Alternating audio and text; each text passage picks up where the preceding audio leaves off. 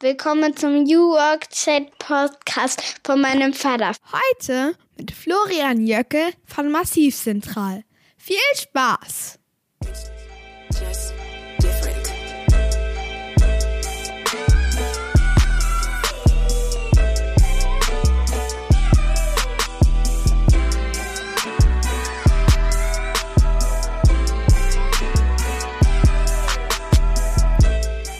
Damit moin und schöne Grüße aus Rostock City. Herzlich willkommen zurück zum New Work Chat Podcast, eurem Podcast für die neue Arbeitswelt. Wir haben Freitag, den 12. Januar 2024, Episode 198 mittlerweile schon. Mein Name ist Gabriel Rath. Ich mache dieses Format seit 2018, also fast fünfeinhalb Jahre. Die Zeit ist wirklich schnell vergangen. Ich bin Vater von drei Töchtern, interessiere mich dafür, wie wir eine menschenfreundlichere Arbeitswelt gestalten können und genieße es hier mit unterschiedlichen Menschen zu sprechen, die herausgefunden haben, was Arbeit für sie bedeutet, die lieben, was sie tun, die ihren Jobs mit Leidenschaft nachgehen, die teilweise auch ihre Jobs erfunden haben. Ja, auch das erlebe ich immer wieder und die auch bereit sind, sich weiterzuentwickeln. Und ich darf hier im Podcast also nachfragen, was geklappt hat, was auch nicht geklappt hat. Auch das ist natürlich immer besonders interessant. Die Experimente, denn die neue Arbeitswelt wird, glaube ich, nur dadurch auch entstehen, wenn wir Dinge ausprobieren. Heute ist bei mir Florian Jöckel aus Frankfurt am Main. Freue mich sehr, denn der Florian ist wirklich außergewöhnlich, alles außergewöhnlich. Und er liebt es, Dinge auszuprobieren. Er liebt es auch zu arbeiten und Dinge zu tun, die sich dann am Ende gar nicht so anfühlen wie Arbeit. Er kommt ursprünglich vom Bodensee, erzählt er uns im Podcast, hat dort schon früh auch in der Kulturszene mitgewirbelt, hat einen eigenen Club schon gehabt während der Abi-Zeit, hat dann später auch als Veranstalter Künstler, Künstlerinnen und Bands zu ihren Auftritten gebracht und ist mit ihnen um die Welt geflogen. Er erzählt auch im Podcast, wie er es genossen hat, auch so in die Subkulturen einzutauchen immer wieder. Ich glaube, all das beflügelt ja auch eine Neugier. Und dann hat er auch einen interessanten Schritt gemacht und zwar hat er mitten in Frankfurt am Main in der Pandemie einen ganz besonderen Creative Space geschaffen, das Massiv Central.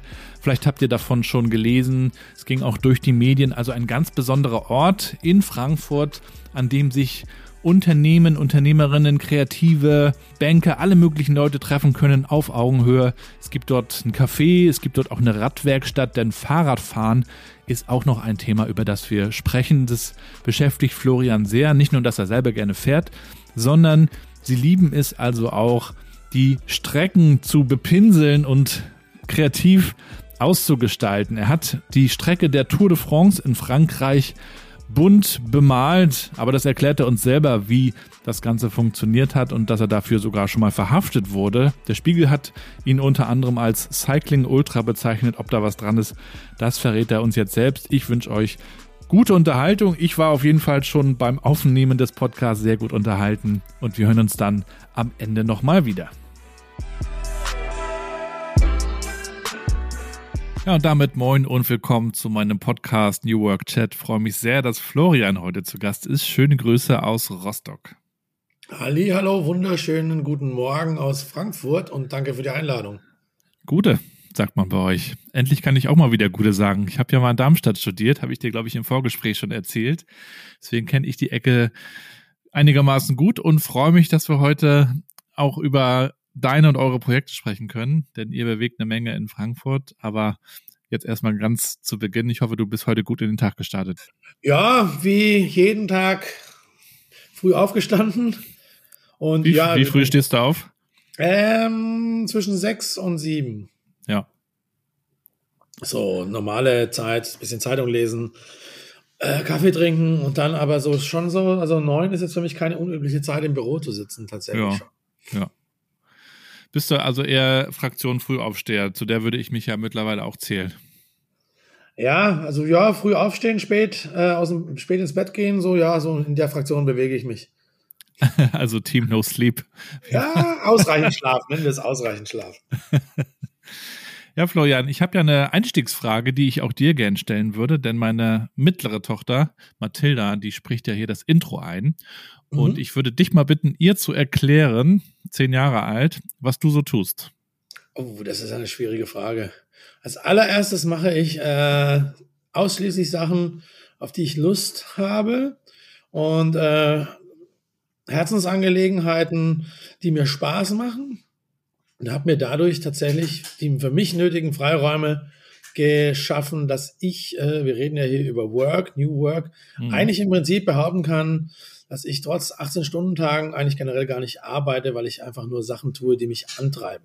Live the dream.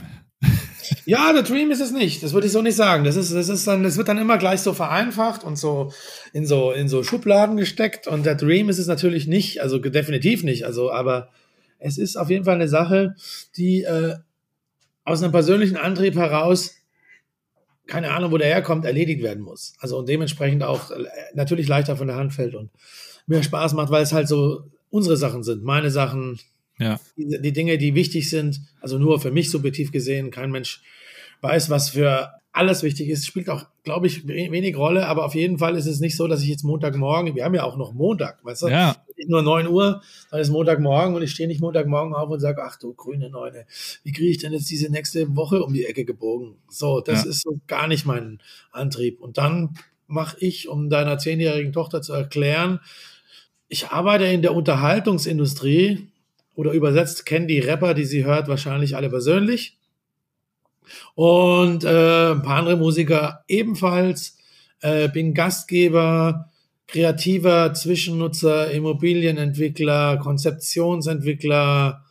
Ja, und äh, liebe Südfrankreich und Patagonien in der Schule wird den Kindern ja immer beigebracht, du musst ja irgendwie einen Job auswählen oder einen Beruf erlernen. Und dann gibt es das Berufsinformationszentrum oder sowas in der Richtung. Da ja. kriegt man dann schon mal so eine Richtung, in die es gehen ja. könnte. Du hast ja nun viele, viele Berufe. Also würdest du sagen, es ist überhaupt noch zeitgemäß, den Kindern zu sagen, dass, dass sie sich einen Beruf aussuchen sollen? Definitiv, definitiv, definitiv. Also ich meine, äh, ob man dieses Zeugnis am Ende braucht, das steht auf einem anderen Blatt Papier, aber definitiv ist die Grundkalibrierung oder die Grundausbildung, hat sich nichts geändert. Und äh, selbst ich habe einen Beruf gelernt und ich bin ganz stupider, einfacher Kaufmann. Aber du hast dann halt von da aus die weiteren Schritte gemacht und dich sozusagen weiterentwickelt. Und das wollen wir uns heute auch gerne mal so ein bisschen anschauen, bevor wir auch in eure aktuelle Arbeit so ein bisschen eintauchen wollen. Du bist ja am Bodensee groß geworden, habe ich gelesen. Vielleicht kannst du uns mal so einen Einblick geben, äh, was dich da so geprägt hat in deiner Kindheit. In meiner Kindheit gab es an Weihnachten noch Schnee. Es hat mich sehr geprägt. Jedes Mal, ich fahre jetzt auch wieder am Bodensee und jedes Mal, wenn ich da, spätestens wenn ich dann am 25. nach Hause fahre und mir dann hier von oben im Allgäu an den, den, den, den Bodensee anschaue, das war immer weiß und wir waren dann immer Skifahren. Es war eine wunderschön beschauliche Gegend, sehr schöne Ecke, aber an dieser Ecke, es war so ein bisschen so eine End of the World Destination. Äh, das ist halt Dreiländereck, See, naturelle Grenze, da war gar nichts mehr. Also gibt es nichts. Damals gab es wirklich tatsächlich gar nichts. Es gab ein großes Kinocenter, Subkultur, non-existent, äh, Clubs gab es keine, Konzerte gab es keine, Partys gab es keine. Das musste man sich alles selbst organisieren. Und hat man dann auch gemacht, haben auch ganz, an, also natürlich nicht alle, aber wir haben das natürlich sehr früh erkannt. Wenn wir einen Skatepark wollen, müssen wir uns einen bauen. Die Skateboards hat man sich aus Zürich, München oder Stuttgart geholt, weil das waren die nächsten großen Metropolen. Ähm, das war dann immer schon eine Tagesreise. Ähm, ja, und dann hat man sich versucht, eigentlich da es sich genauso entspannt wie möglich zu machen. Damals kam schon die ersten, das Internet gab es natürlich noch nicht, ja. aber die ersten Einflüsse, gerade über diese neuen Sportarten, äh, Beastie Boys, Skateboarding, mhm. Hardcore, Punkrock, das kam ja alles rüber und dann war der Plattenladen, war das, das was jetzt Google ist, war der Sonntags, der Samstagsbesuch im Plattenladen und dort hat man sich dann dann quasi in seine, in die neuen Welten reingehört und dann auch reingelebt und äh, aktiv äh, dann auch diese Sachen auch an den Bodensee gebracht. Wir hatten mal einen Auftritt, äh, so in den 2000ern war ich ja noch viel mit Rap auch unterwegs äh, in Friedrichshafen in so einem mhm. Jugendclub. Ich weiß nicht, wie viele. Metropol wahrscheinlich. Wahrscheinlich. Kaserne hieß es, Metropol oder, oder die in, in der Molke, so ein kleiner Keller im Es hieß, wie hieß das denn? Das, ja, so klein war es gar nicht. Das kann nur eigentlich nur das Metropol, das hieß damals Clubhaus Kaserne. Ja. Haben übrigens, stecken übrigens auch wir dahinter. Das haben wir Siehste? ja gemacht. Ein sehr guter Freund von mir macht es immer noch. Vielleicht warst du ja sogar da an dem Abend. Da sind irgendwie einige aufgetreten und dann sind wir noch nach Chur in die Schweiz weitergefahren. Das war ein sehr schöner Trip und aus Darmstadt auch machbar, so in, in zwei Tagen. Aber ja. ich weiß, was du meinst. Ich bin ja hier in, in Rostock aufgewachsen, also genau die andere Ecke oben an der Ostsee, wo am Ende auch nicht so extrem viel los war und man eben ja. auch selber schauen musste, was organisiert man hier, damit überhaupt was stattfindet. Und du hast dir dann ja auch irgendwann gesagt, also wenn hier keiner was macht, dann, dann müsste man mal selber irgendwie was organisieren, ne? Auch was so Events angeht gesagt haben wir es gar nicht, wir haben es einfach gemacht. Also das, da, da ging es schon los. Man musste es einfach tun. Also wir, wenn man irgendwie eine, eine, Band sehen wollte, musste man damals tatsächlich erstmal eine gründen und selbst eine machen und dann erstmal selbst Musik spielen. Ja, und so ging es dann alles weiter und dann hat man sich halt dann irgendwann auch mal in dieses, in diesen, in dieses Lebensgefühl, äh, äh, sagen wir mal, verliebt und dann hat man es auch beibehalten. Ich weiß noch, wir haben damals 2001 äh, unsere Release-Party äh, selbst organisiert für unsere äh, CD, die wir auch in Eigenregie produziert haben. Hier in Röbel in Mecklenburg-Vorpommern gibt es ein großes CD-Presswerk. Und dann sind wir also selber hingefahren, äh, diese Party selbst organisiert, Flyer gedruckt und durch diese ganzen Läden gelaufen. Man, man hatte ja damals vor Facebook und Chrono die Möglichkeit, die Flyer irgendwie zu verteilen oder noch Plakate genau. aufzuhängen. Aber dadurch, dass man es selber gemacht hat, äh, hast du natürlich auch sofort die Resonanz bekommen und genau. natürlich auch diese Erfolgserlebnisse gehabt, weil Leute gesagt haben, ach cool, ich komme vorbei oder sie waren dann auch da. Und das, das prägt einen ja dann auch schon, wenn man merkt, ach cool, wir bewegen hier was, ne? Genau, ja. Und du bist dann ja tatsächlich auch in diese ganze äh, Konzert-, Musik-, Veranstalterbranche eingestiegen. Wie kam es denn so zu diesem Weg? Ja, das ging damals ja schon, das ging damals ja schon los. Also wie gesagt, wir hatten damals, als ich Abitur gemacht habe, hatte ich einen eigenen Club nebenbei. Und äh, äh, das, da hatte ich, also ich wollte nie Clubbetreiber werden, aber es war halt einfach, irgendeiner musste den halt machen, dass es überhaupt einen gibt. Und dann hat man sich halt immer schon in dieses Proaktive, man war halt immer schon auf dieser Seite. Und da war das, es war selbstverständlich, dass man na, die, die ganzen, seine komplette Freizeit damit ver, verbracht hat, irgendwie äh, dann in dem Club zu renovieren oder ein Festival zu organisieren oder halt einfach das zu machen, was man halt dann auch später in der Arbeitswelt, wenn man dann mal die, die, die, die, die weiter switcht, äh, auch machen würde. Wir haben das halt nur schon davor gemacht. Für uns war das völlig normal, dass man Sachen, die man haben will, selbst konzipieren und selbst organisieren muss. Aber erlebst du das nicht auch, dass so viele sich so zurücklehnen und äh, so, ach Mensch, bei uns fehlt ABC oder das gibt's nicht und sich dann darüber aufregen, anstatt es einfach zu machen?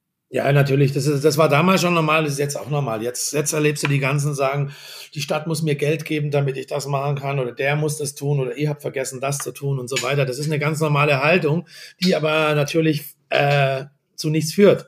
Weil ja. letztendlich ist die Stadt nicht da, dazu beauftragt, dir eine Techno-Party zu finanzieren, also zum Glück nicht. Und äh, äh, jede, sagen wir mal, Geschäftsidee muss erstmal als Geschäftsidee funktionieren und dann kann man sich immer noch überlegen, ob man Zuschüsse benötigt oder, oder also egal von wem, sei es von der Politik oder sei es von einem, von einem Shareholder Value oder wer auch immer Aktionäre. Aber das, also im Prinzip gab es diese Leute aber schon immer. Die haben sich immer gerne beschwert. Wenn man aber genau schaut, wer das ist, der sich beschwert, sind es meistens Menschen, die irgendwann halt schon mal von so einem Topf was hatten, mhm. dann aus irgendwelchen Gründen nichts mehr bekommen. Äh, und dementsprechend, sagen wir mal, die Frustrationstoleranz ganz weit unten ist und die sind halt dann irgendwie, führen dann ihren Kleinkrieg aus. Ähm, oder es sind Leute, die äh, schlicht äh, komplett abgesichert, dreifacher Bausparvertrag, aber einfach risikoscheu sind, was auch total okay ist.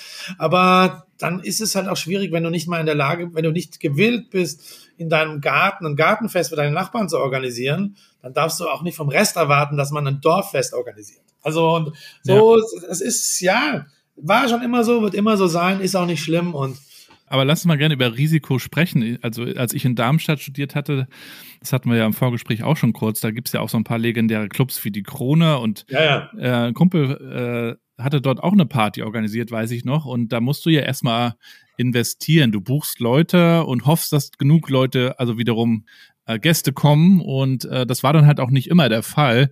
Und in dieses Risiko äh, bewusst zu gehen, äh, das muss man natürlich auch erstmal wollen. Damit hattest du aber offensichtlich nie ein Problem.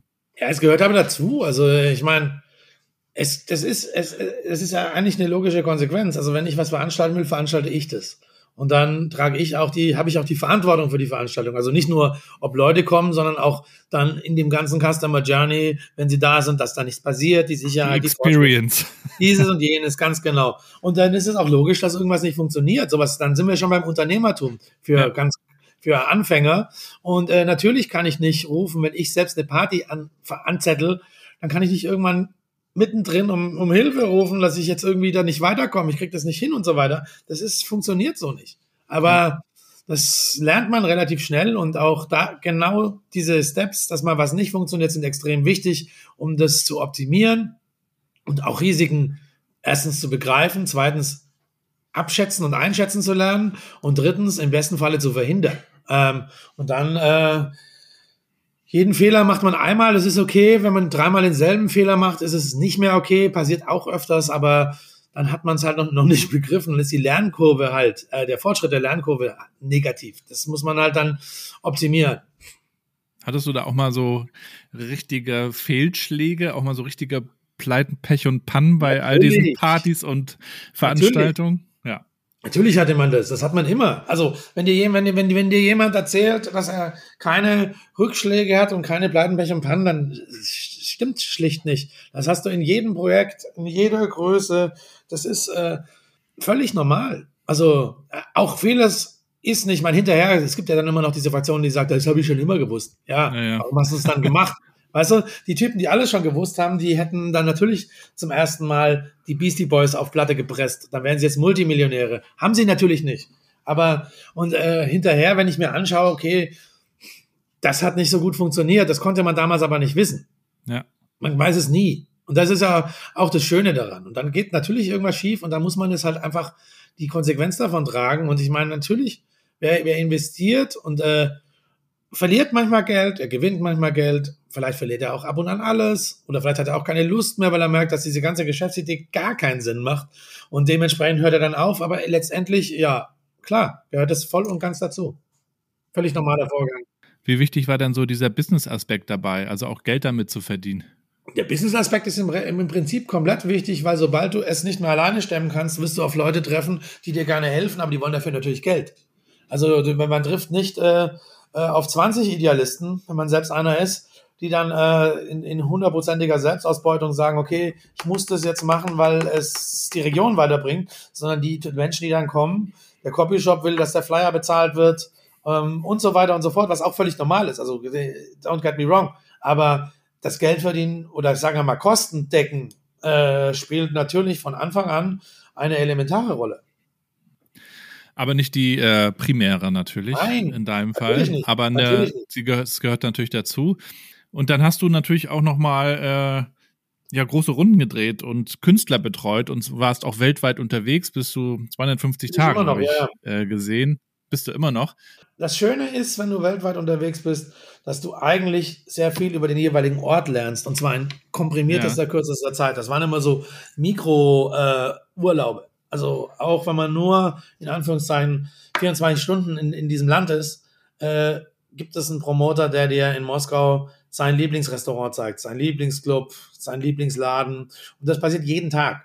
Und du bist irgendwann, bist du auf so einem, also du hast die, die normale Raumzeitachse eh verlassen und äh, bist aber auch in so einem, in so einem, in so einem System, wo du die Overdose an Input bekommst, aber an, an geilem Input. Da ist natürlich auch manches mega also die, es kochen alle überall mit Wasser. Aber du, ja. du siehst halt immer die spannenden Orte und das nimmst du dann wieder mit zurück, äh, wo auch immer du wohnst und stellst dann fest, okay, ähm, ja, geil, aber das fehlt in Frankfurt oder das fehlt in Berlin oder ah, die, das haben die daraus gesampelt und so weiter und so fort. Und letztendlich entwickelt man daraus dann irgendwann mal so eine eigene, so eine eigene Grundwunschvorstellung von so einem Tourtag was man sehen will, was man dann machen will, entwickelt Vorlieben. Also ich habe zum Beispiel eine, eine extreme Vorliebe für Qualität entwickelt. Also nicht, weil ich ein elitärer Arsch bin, sondern weil mich einfach interessiert, okay, wenn ich in Japan bin, dann will ich nicht in der Fußgängerzone das sehen, was ich in New York davor gesehen habe oder wo auch immer, sondern mich interessieren dann die fünf, sechs, sieben Läden, die wirklich etwas japanisch, qualitativ Besonderes machen. Und das war früher, äh, vor der Gleichschaltung der Fußgängerzonen, äh, die wir zum Glück ja auch schon miterlebt haben. Also ich zumindest bin ja leider schon 1976 geboren. Da gab es noch nicht mal H&M und kann man sich nicht vorstellen, auch Ikea gab es noch gar nicht. Äh, es ist dann aber alles so passiert und es war dann auch neu und spannend, aber irgendwann hat man festgestellt, es ist eigentlich alles überall gleich. Obwohl, ja. äh, bis auf die Sprache, die man spricht. Und das war eigentlich das ist das Tragische, weil du die, die lokale DNA, also du hast diese, die Frankfurt Signature ist nicht mehr da oder ja. die Tokyo Signature oder die New York Signature. Es ist dann alles, ist auch jetzt, wenn man jetzt nach New York kommt, ist das, muss man lange suchen, bis man den speziellen Ort findet. Und das hat ja auch viel mit Inspiration zu tun. Also genau. inspirieren lassen, dafür braucht man auch eine gewisse Offenheit, weil man kann ja auch durch irgendeine Stadt rennen und äh, guckt sich die Touri-Spots an und fährt wieder nach Hause. Aber du hast es offensichtlich auch genossen, so die, die Secret-Spots zu erkunden und so ja. ein bisschen auch hinter die Kulissen zu schauen. Ich meine, wenn du regelmäßig da bist, klar zeigen die dir alle einmal die Freiheitsstatue. Aber wenn du zum achten Mal in New York bist, dann sagst du, okay, let's skip the Lady Liberty. So. Und dann, dann kommst du tiefer rein und lernst du die Leute kennen. Der New Yorker geht morgens auch nicht nach Manhattan und schaut sich die Freiheitsstatue an. Die steht da halt einfach. Die hat sich auch weggeschaut. Und man ja, ist halt, das ist das, äh, man, man ist in einer Frequenz in diesen Städten, dass es eigentlich selbstverständlich ist, dass man da ist und dann wird man auch so behandelt. Ja. Also du gehst automatisch, du gehst auch nicht mehr in das, in Anführungszeichen, beste Restaurant, wo alle gehen, sondern die Jungs zeigen dir mal wirklich ihr Lieblingsrestaurant. Und mhm. das sind dann die spannenden Punkte. Ab da macht es dann Spaß und das sind natürlich dann nicht irgendwelche touristical places, und, sondern wirklich coole Orte mit neuen Konzepten und äh, Subculture und äh, halt deren Welt. Ja, sie zeigen dir quasi, jeder Einzelne zeigt dir so seine Welt. Und äh, es gibt nichts Besseres, als in Brooklyn von einem großen Promoter aus Brooklyn eingeladen zu werden, weil wenn du eine Frage zu Brooklyn hast, stell sie ihm. Und äh, er wird dir auch eine Antwort geben können. Das ist der große Luxus. Also und auch wahrscheinlich einer der Dinge, du stellst halt weiter immer in Fragen, weil du bist im selben Ort und willst halt nicht im selben immer da in, durch Manhattan laufen, sondern sagst, okay, okay, show me your favorite shop. Und wenn du diese Frage mal gestellt hast, bringen die dich da auch hin. Und dann findest du ganz abgefahrene Sachen. Oder was ist neu? Das fragt ja auch keiner dann, dann bringen die dich in irgendeine Ecke und dann komm, findest du raus, okay, die, die, der krasseste Comicladen der Welt oder der, Zeitschriften, self, self-printed. Äh, Kiosk in Deutschland ist mäßig spannend, aber wenn man sich ernsthaft mal in Zeitschriften reinarbeitet, findet man das bizarrste, abgefahrenste und geilste Zeug. Ähm, ja. Und das sind dann überall auch selbst da Nischen, aber aus diesen Nischen kannst du ja dann immer wieder tatsächlich äh, einen Mehrwert für unter anderem jetzt dann deine Heimat in Frankfurt oder für Deutschland schaffen. Wir haben ja in Deutschland auch dieses 9-to-5-Ding. Also man geht hin, man macht das so, Montag bis Freitag. Vielleicht macht man es irgendwann nur noch vier Tage, wird ja auch gerade äh, diskutiert. Wenn man aber so einen Job hat wie du oder auch zu der Zeit hatte, da ist ja nichts mit, ich gucke jetzt auf die Uhr und bin jetzt im Feierabend, sondern die Dinge passieren halt und ergeben sich vielleicht sogar. Hast du dich jemals nach sowas wie Feierabend gesehnt oder, oder braucht es das so gar nicht? Ähm, sagen wir es mal so. Ich habe ganz früher erst angefangen zu arbeiten, als alle anderen Feierabend hatten. Unterhaltungsindustrie funktioniert nur so. Also zumindest die, der sichtbare Teil der Arbeit. Ähm, und habe dementsprechend auch schon immer da zu der Zeit gearbeitet, wo jeder, auch die, die gedacht, sich über Feierabend gefreut haben und für die das auch wichtig ist, ähm, Feierabend hatten. Und im Prinzip Denke ich so überhaupt gar nicht. Also es spielt für mich überhaupt gar keine Rolle, sondern es gibt einfach eine Zeitperiode, in der äh, eine gewisse Arbeit erledigt werden muss.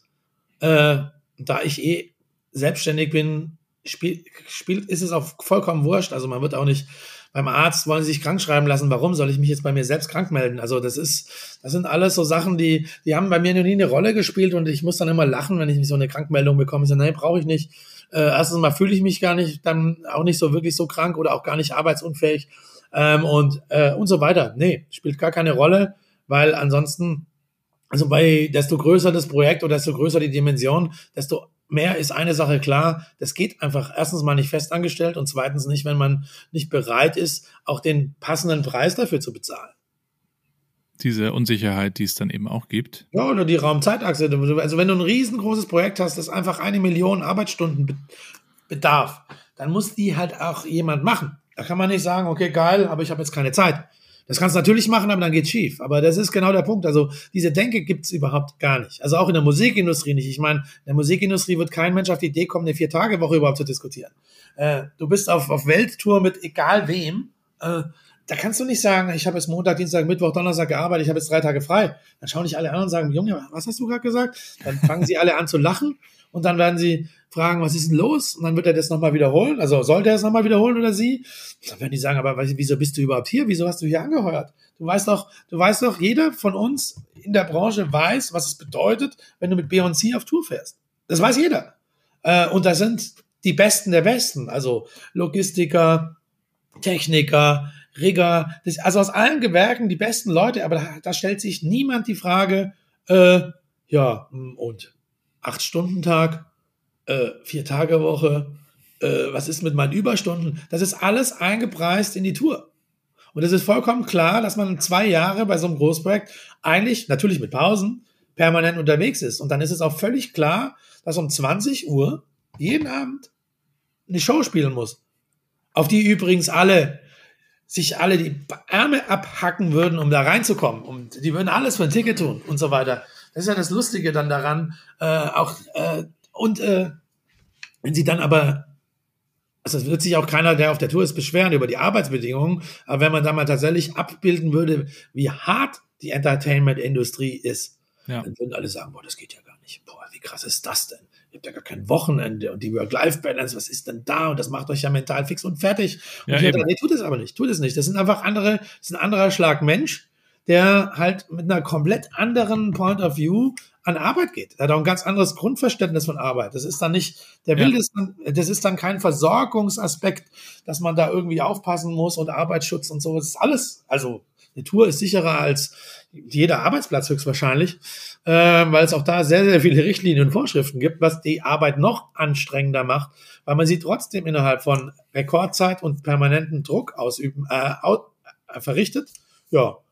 Und so sind wir halt groß geworden. Deswegen kann man über viele Sachen schmunzeln und ja. über viele Sachen auch klipp und klar sagen, mag funktionieren in verschiedenen Gewerken. Bei uns wird es nicht funktionieren. Aber wir sind ja kulturell und gesellschaftlich so geprägt, ne? Du suchst dir eine Arbeit, damit du das Geld verdienst, um deine Miete zu bezahlen, um irgendwie in die Vorsorge einzuzahlen. Dann hast du irgendwann dein schönes Wochenende, kannst machen, was du wirklich willst, so nach dem Motto, ja, deine Hobbys, dein Ehrenamt und dann arbeitest du halt wieder. Im Radio gibt's dann Mittwoch schon irgendwie wird das Bergfest gefeiert, nach dem Motto, wir haben es bald geschafft. Leute freuen sich auf die Rente, ist doch eigentlich schade, ne? Sagen wir mal so, es ist eine glasklare aus, aus äh, glasklarer Beweis, dass wir es geschafft haben, nach dem Zweiten Weltkrieg wieder in eine Phase des absoluten Wohlstands zu kommen. Äh, was sehr gut ist. Man, weil diese ganzen Geschichten mit irgendwie, die, die, unsere Großeltern, wenn man sie, wenn sie noch leben, sollte man sie mal befragen, wie das damals mit der Arbeit war. Also erstens war man mal froh, dass man überhaupt welche hatte. Zweitens äh, haben sie wirklich gearbeitet, auch körperlich sehr hart. Äh, und äh, um den Grundstein wieder zu legen, den Wiederaufbau. Die Generation unserer Eltern hat auch sehr hart gearbeitet und damit auch den Grundstein und auch für, für alles, alles, was in der Zeit erfunden, weiterentwickelt wird, Evolution und so, und so weiter. Die, das Internet gab es nicht. Ich meine, wenn du, dass ein Smartphone eine höhere Leistung hat als der größte Rechner 1972, das muss man, das sind Realitäten. Und die vereinfachen natürlich eine ganze Menge Sachen. Es ändert aber tatsächlich relativ wenig an der Grundeinstellung zu Arbeit. Also sie muss erledigt werden. Äh, Fleiß gehört dazu. Man muss sich auch in einer gewissen Art und Weise anstrengen und auch identifizieren mit dem Job. Ja. Und äh, du wirst auch nichts geschenkt bekommen. Also das war schon früher so, das ist auch jetzt so. Und äh, nur weil wir dieses Privileg haben in, einer, in, in, in, in einer subjektiven Wohlstandsgesellschaft, was auch immer das bedeutet, also nennen, nennen wir es mal in Sicherheit zu leben, äh, was auch immer das bedeutet, in Anführungszeichen, äh, bedeutet es nicht, dass äh, es bei uns eine ganze Menge Arbeit gibt, die trotzdem erledigt werden muss und die der Grundstein für all das ist. Und wenn man das dann alles irgendwann nicht mehr machen kann, will, darf oder was, aus welchen Gründen auch immer, äh, dann, dann muss man sich nicht wundern, wenn diese Metamorphosen einsetzen ähm, und der Wohlstand in Anführungszeichen natürlich langsam unsichtbar abziehen wird. Hm. Also oder Sachen verschwinden. Also vier Tage Woche in der Gastronomie bedeutet, dass die Gastronomie wahrscheinlich dann nur noch vier Tage aufhaben kann. Also, und dann ist dein Lieblingsrestaurant verschwunden, äh, Montag, Dienstag, Mittwoch. Ähm, und wenn das Ganze dann noch mit, mit extremen Mehrkostenbelastung ist, im Moment wird gerade die Mehrwertsteuererhöhung diskutiert, da wird alles schon wieder 12 Prozent teurer. Wenn du jetzt einen acht Tage die Woche Betrieb mit einer Vier-Tage-Woche in der Gastroschicht machen willst, kann ich dir jetzt schon sagen, sagen, dass es doppelt so teuer werden muss, weil du einfach eine Doppelschicht hast. Und irgendwann wird aber jeder sagen, hey, wie bescheuert sind die eigentlich, dass sie für den Schnitzel 40 Euro nehmen und, und oder mehr. Und äh, dann dreht sich das Ganze und keiner geht mehr in dieses Restaurant.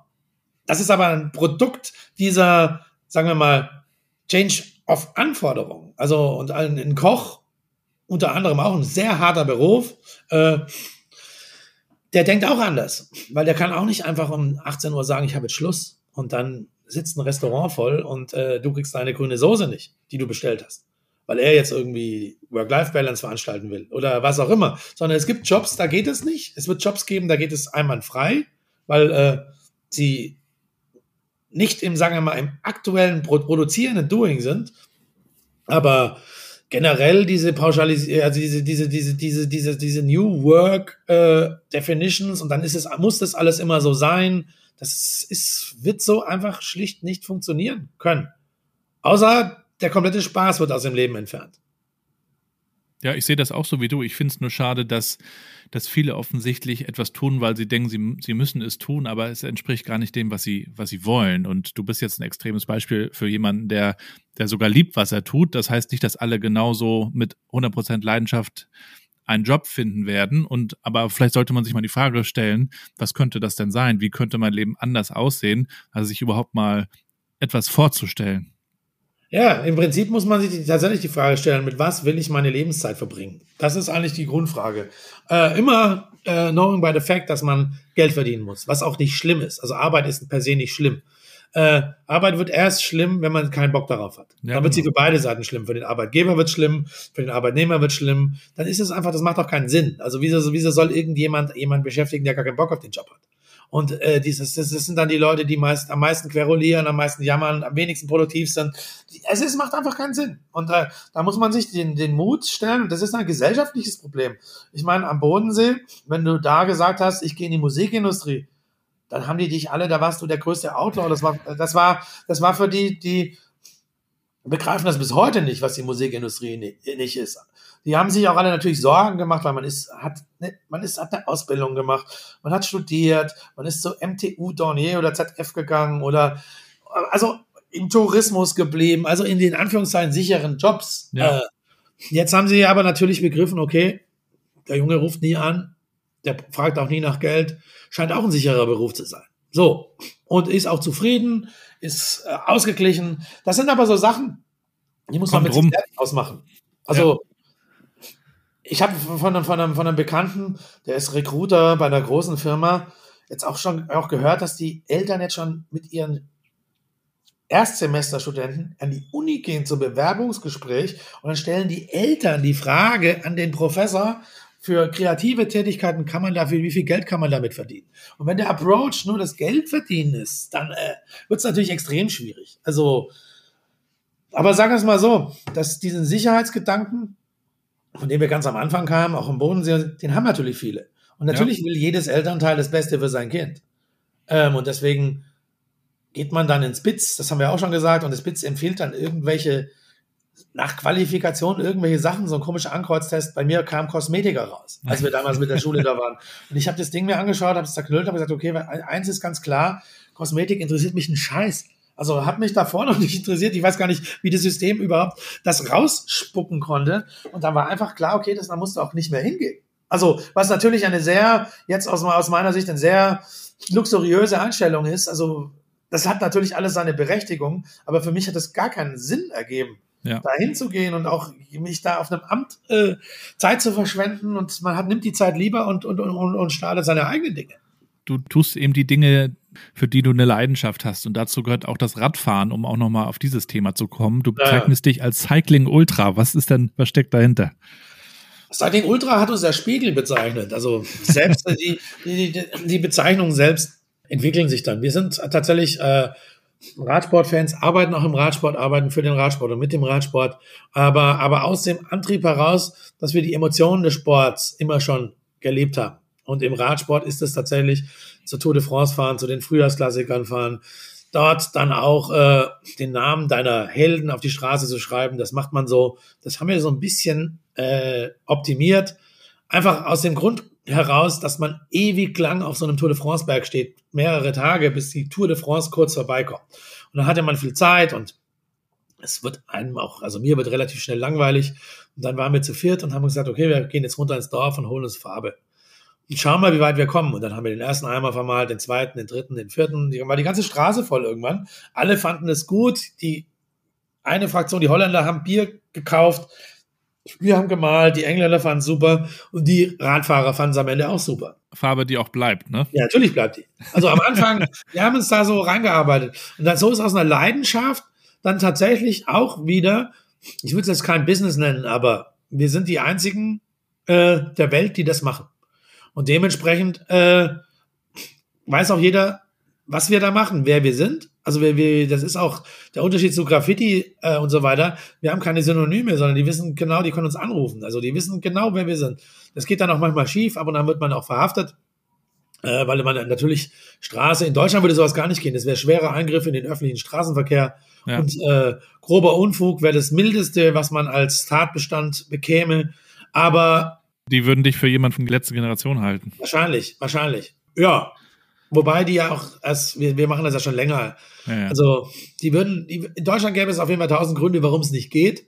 Äh, in, in, im, Im Rest Europas funktioniert es dann. Also tatsächlich auch gewollt jetzt von Tourorganisationen, von Orten, auch in Giro d'Italia, die dann tatsächlich anrufen und sagen, boah, wir haben hier so eine geile Brücke, habt ihr nicht Bock vorbeizukommen? Und dann machen wir das auch. Das macht ihr auch als Auftragsarbeit sozusagen dann? In Anführungszeichen ja. Also man kann es natürlich, also auch wenn jetzt irgendjemand gleich die nächste eine Million Dollar Geschäftsidee wittert, sie ist es nicht. Das ist sehr harte Arbeit, deswegen sind wir auch die Einzigen, weil letztendlich fahren wir mit äh, einem siebeneinhalb Tonner Farbe los und äh, der muss auf die Straße gebracht werden. Und das sind, ist, ist, äh, das sind dann Dimensionen von in der Größe von riesengroßen Häuserfassaden die werden dann in Rekordzeit gestrichen. Also teilweise an einem Tag. Danach ist man ziemlich erledigt. Also muss ja auch trocken sein, wenn die dann angeradelt kommen. Es muss alles trocken sein. Es muss, die Straße muss davor trocken sein, es muss während des Prozesses trocken sein, es darf drei, äh, die Tag danach nicht regnen, sonst löst sich, ist es nicht angetrocknet und so weiter. Und natürlich darf, muss es trocken sein, wenn die, wenn, wenn, wenn da Autos rüberfahren. Also auch nicht, die Fahrer sind gar nicht das Problem, sondern der, der normale Straßenverkehr, die wird ja nicht gesperrt, die Straße. Die, ja wir haben da so ein System entwickelt, wie wir quasi, wir machen klein, wir bauen kleinere Umleitungen. Und wie kam das bei den äh, Radfahrern, Fahrerinnen an? Die finden das super. Die wissen genau, die wissen auch, wo wir sind. Wir, wir, wir kennen die auch. Man lernt sich ja dann irgendwann auch kennen und schätzen. Ja. Und dann äh, weiß man ja auch, es gibt ja dann auch diese Dramaturgien des Rennens. Man weiß genau, okay, wer ist dieses Jahr bester Climber, wer hat da überhaupt eine Chance zu gewinnen, wer ist, also John Degenkolb supporten wir immer. Und dann kriegen die das natürlich auch, schicken wir das denen in die Tour per WhatsApp auch schon rein. Und dann haben die das, das finden die richtig gut, weil sie auch, die sind alle im Tunnel und das ist natürlich dann so dieses extra Fünkchen Support, das dann auch die ganze Mannschaft pusht. Also das ist wie wenn du eine komplette Fankurve hinter dir stehen hast und das ist quasi, das sind so unsere Bengalos, äh, sind quasi die großen Murals auf der Straße in den Tour de France Alpenpässen. Verlinken wir auf jeden Fall in den Shownotes, das müsst ihr euch unbedingt mal anschauen kann man jetzt zwar drüber reden, aber man muss es mal muss gesehen, es haben. Ja. Und sag mal, ähm, dieses Thema Fahrradfahren ähm, hat ja auch viel mit, mit Mobilität, mit Nachhaltigkeit zu tun. Ja, wir hier aus Rostock sind wir auch öfter in Dänemark. Kopenhagen ist ja auch so eine Fahrradstadt zum Beispiel, wo man dann immer sagt, ach, das wäre doch mal geil bei uns in Deutschland. Wenn ich in Berlin bin, wird die Fahrradstraße auf der Friedrichstraße wieder zurückgenommen, weil alle sagen, nee, ich will mit meinem Auto dahin kommen. Irgendwie ist es in Deutschland ein bisschen schwierig, oder? Es ist anders. Also in, in Dänemark ist es komplett anders gewachsen. Also deswegen, ja. das ist immer so ein bisschen so dieses Apfel, Äpfel mit Birnen vergleichen. Mhm. Äh, erstens mal haben sie größeren Luxus, dass sie, sagen wir mal, viel weniger Menschen befriedigen müssen, weil einfach, weil es viel weniger Dänen gibt. Und äh, deswegen auch eine ganz andere Dimension äh, an Verkehr. Dann haben sie natürlich auch, sind sie kein Transitland, kein Durchfahrtsland, weil ich meine, wenn du wenn du von Holland nach zur Côte d'Azur fahren willst, fährst du überall durch, nur nicht durch Kopenhagen. Und äh, das ist eine ganz andere Struktur, ganz anderer Aufbau und natürlich auch eine ganz andere Herangehensweise. Und dementsprechend darf man es tatsächlich nicht vergleichen. was natürlich alle tun und sagen, boah, da ist das geiler, da ist das geiler, da ist das geiler. Ähm, wir sind, äh,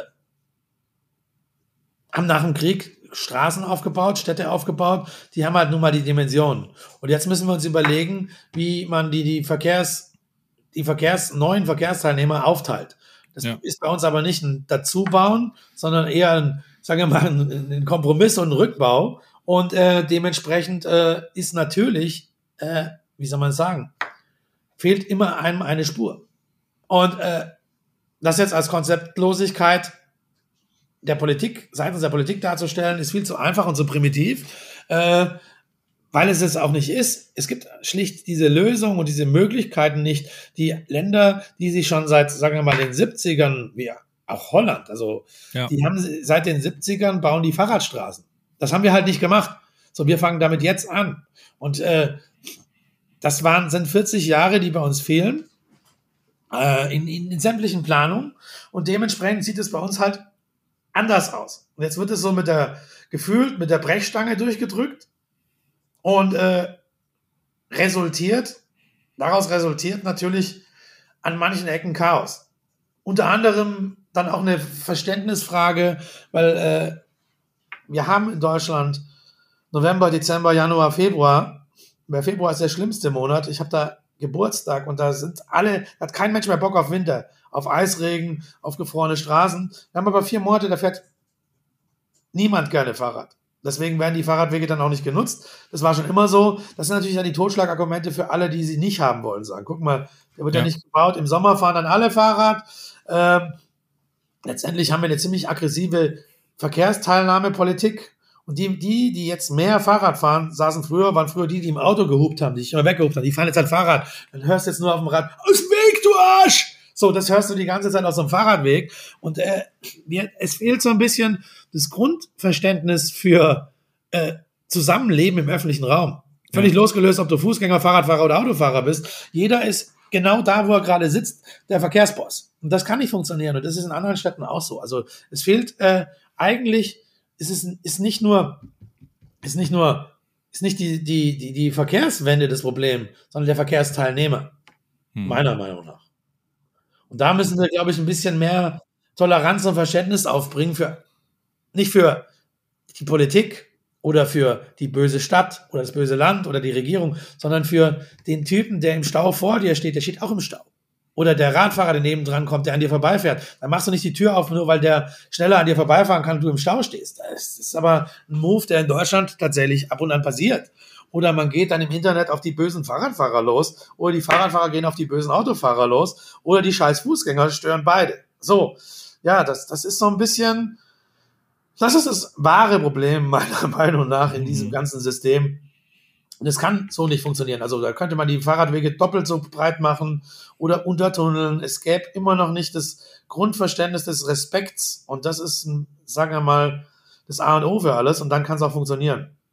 Hm. Und dazu muss man miteinander sprechen, muss sich zuhören, kennenlernen, auch die anderen Perspektiven. Und da hilft es natürlich, wenn es gute Orte dafür gibt. Und einen dieser Orte habt ihr geschaffen, mitten in Frankfurt, nämlich äh, in der Pandemie habt ihr das Ganze geplant. Erzähl mal.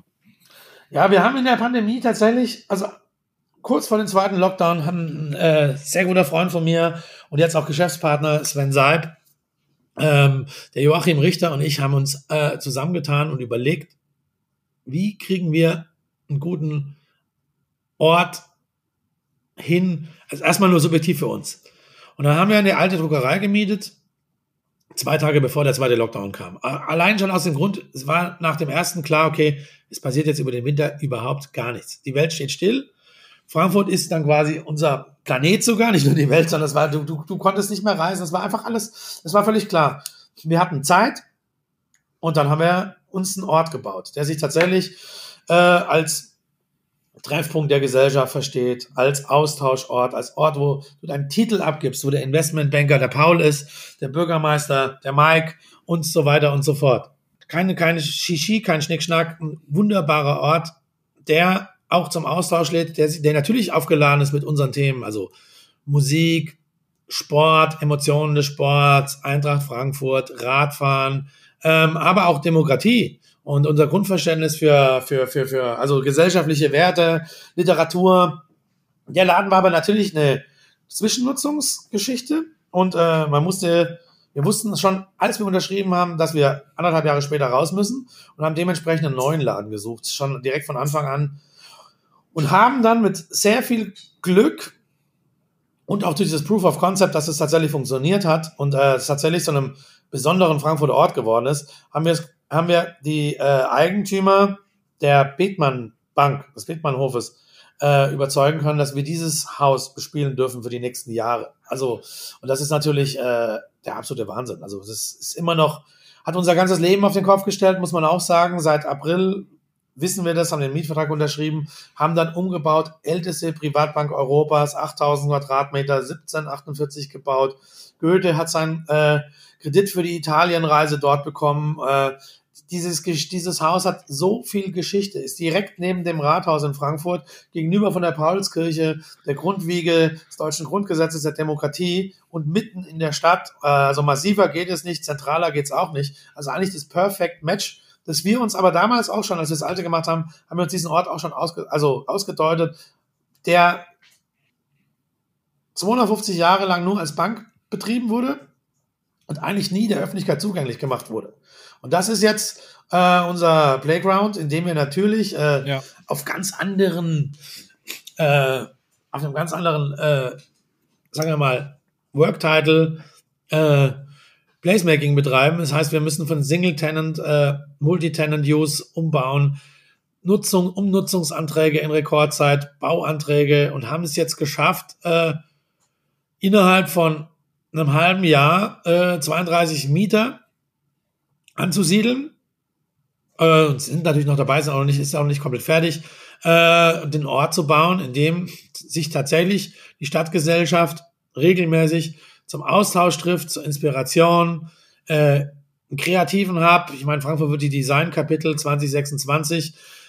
Die Jury war, die dir das entschieden hat, war auch schon bei uns in den Umbauphasen äh, im Ort. Das ist ein, jetzt eine, tatsächlich auch so ein, so ein, so ein Proof of Concept, der aber auch äh, über die Stadtgrenze hinaus und auch über die Landesgrenzen hinaus als, äh, als, als, als Milestone gesehen werden kann oder auch wird aus der Immobilienbranche, denn er beantwortet die Fragen, wie sieht ein neuer Arbeitsplatz aus, wie sieht eine neue Arbeitsstätte aus, wie sieht äh, Leerstandsneudefinition aus, was geht nicht, kann man nicht mehr sagen, weil äh, es geht halt dann irgendwie doch.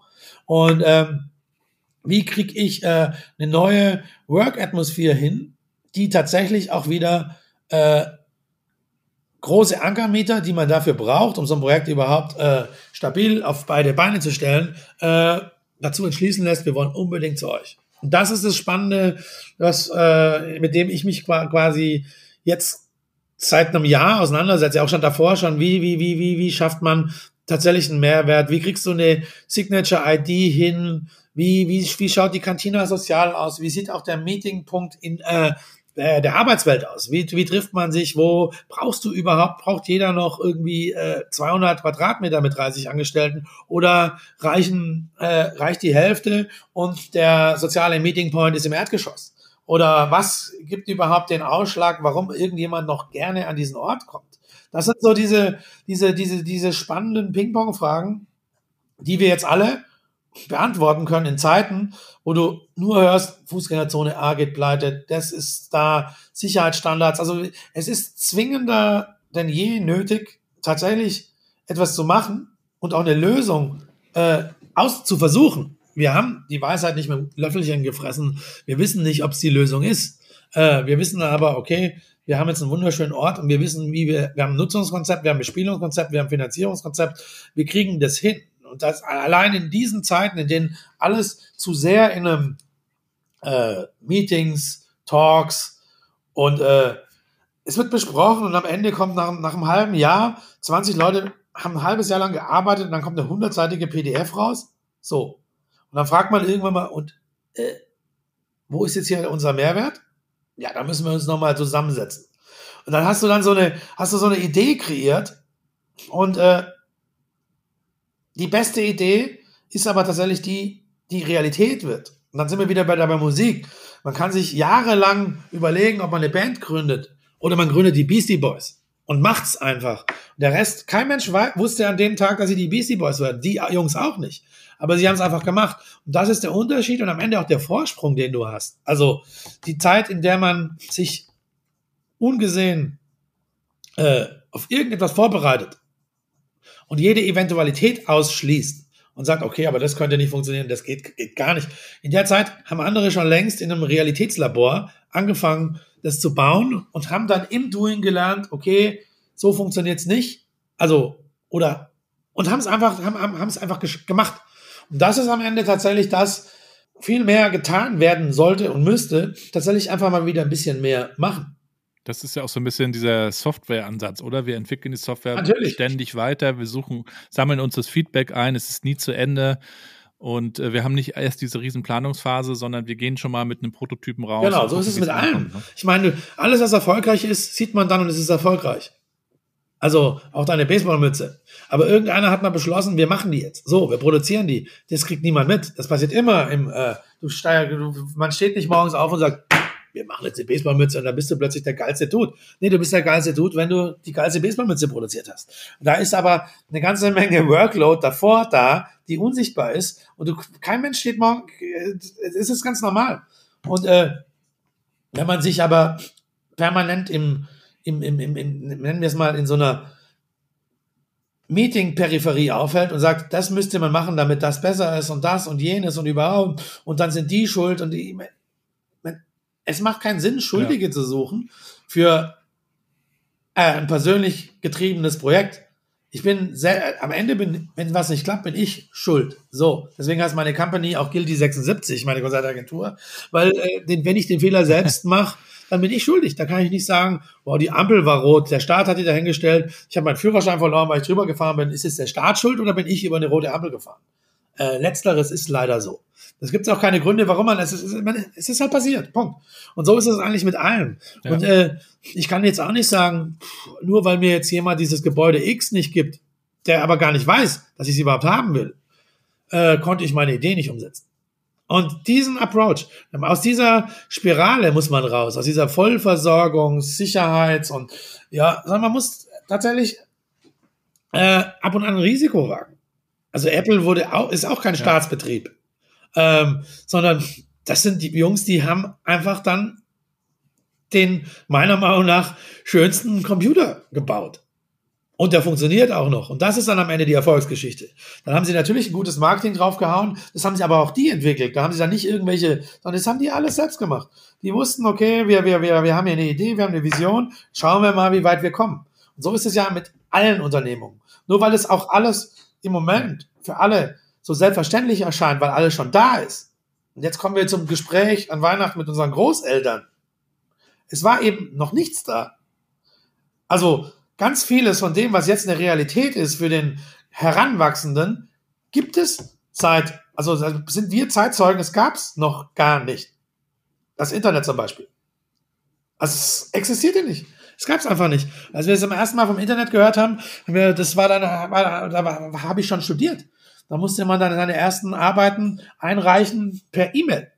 Da hat man sich dann überlegt, okay, ja. das, das, hieß damals, das war der, der Kollege, der, der, den kennen jetzt alle, weil er SAP gegründet hat. Er hat den ersten äh, frei zugänglichen Web.de hieß es, glaube ich. So, es war alles, ja. waren alles Pioniere. Das waren alles Leute, die haben zur richtigen Zeit Lösungen angeboten für aufkommende Probleme. Da hat keiner gesagt, ich brauche jetzt mal, sondern die haben das einfach gemacht. Und so, so funktioniert es ja auch. So hat, so funktioniert auch eigentlich jeder Fortschritt, jede Evolution.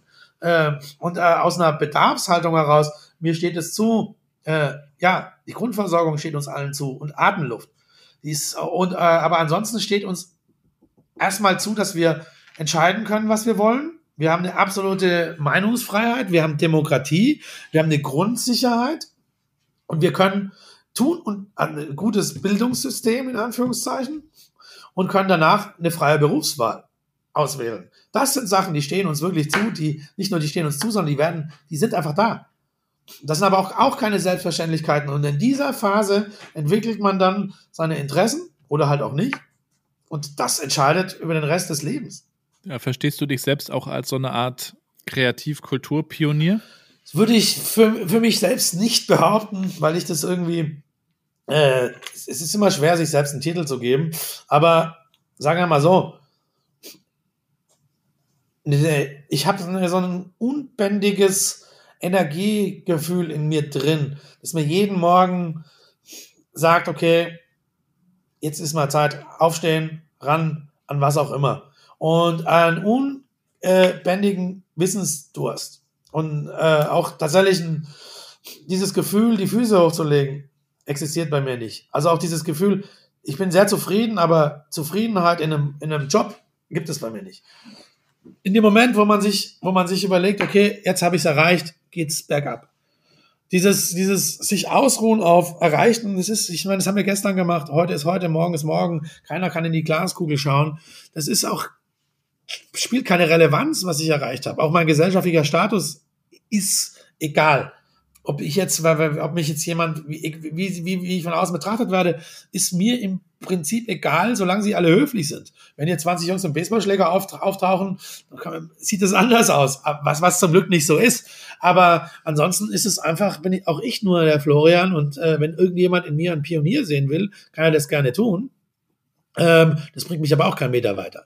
Weiter bringt mich aber tatsächlich so meine persönliche To-Do-Liste, die ich natürlich habe, ähm, und natürlich auch die, sagen wir mal, die Raumzeitachse, die endlich ist. Und es gibt natürlich jetzt mit 47, bald 48 werdend, kann man realistisch betrachtet, wird man noch 25 Jahre maximal ernst genommen. Und dann ist man tatsächlich irgendwann ein alter Mann. Und wenn man jetzt, also deswegen habe ich jetzt eigentlich auch, also Druck würde ich es nicht nennen, aber es gibt noch eine ganze Menge Sachen, die ich gerne erledigt hätte, bevor man mich dann irgendwie aufs berechtigte Altengleis schiebt. Und äh, deswegen habe ich auch relativ wenig Zeit äh, zu verlieren und äh, werde auch den Weihnachtsurlaub abkürzen, damit die neuen Projekte nicht äh, hinten runterfallen.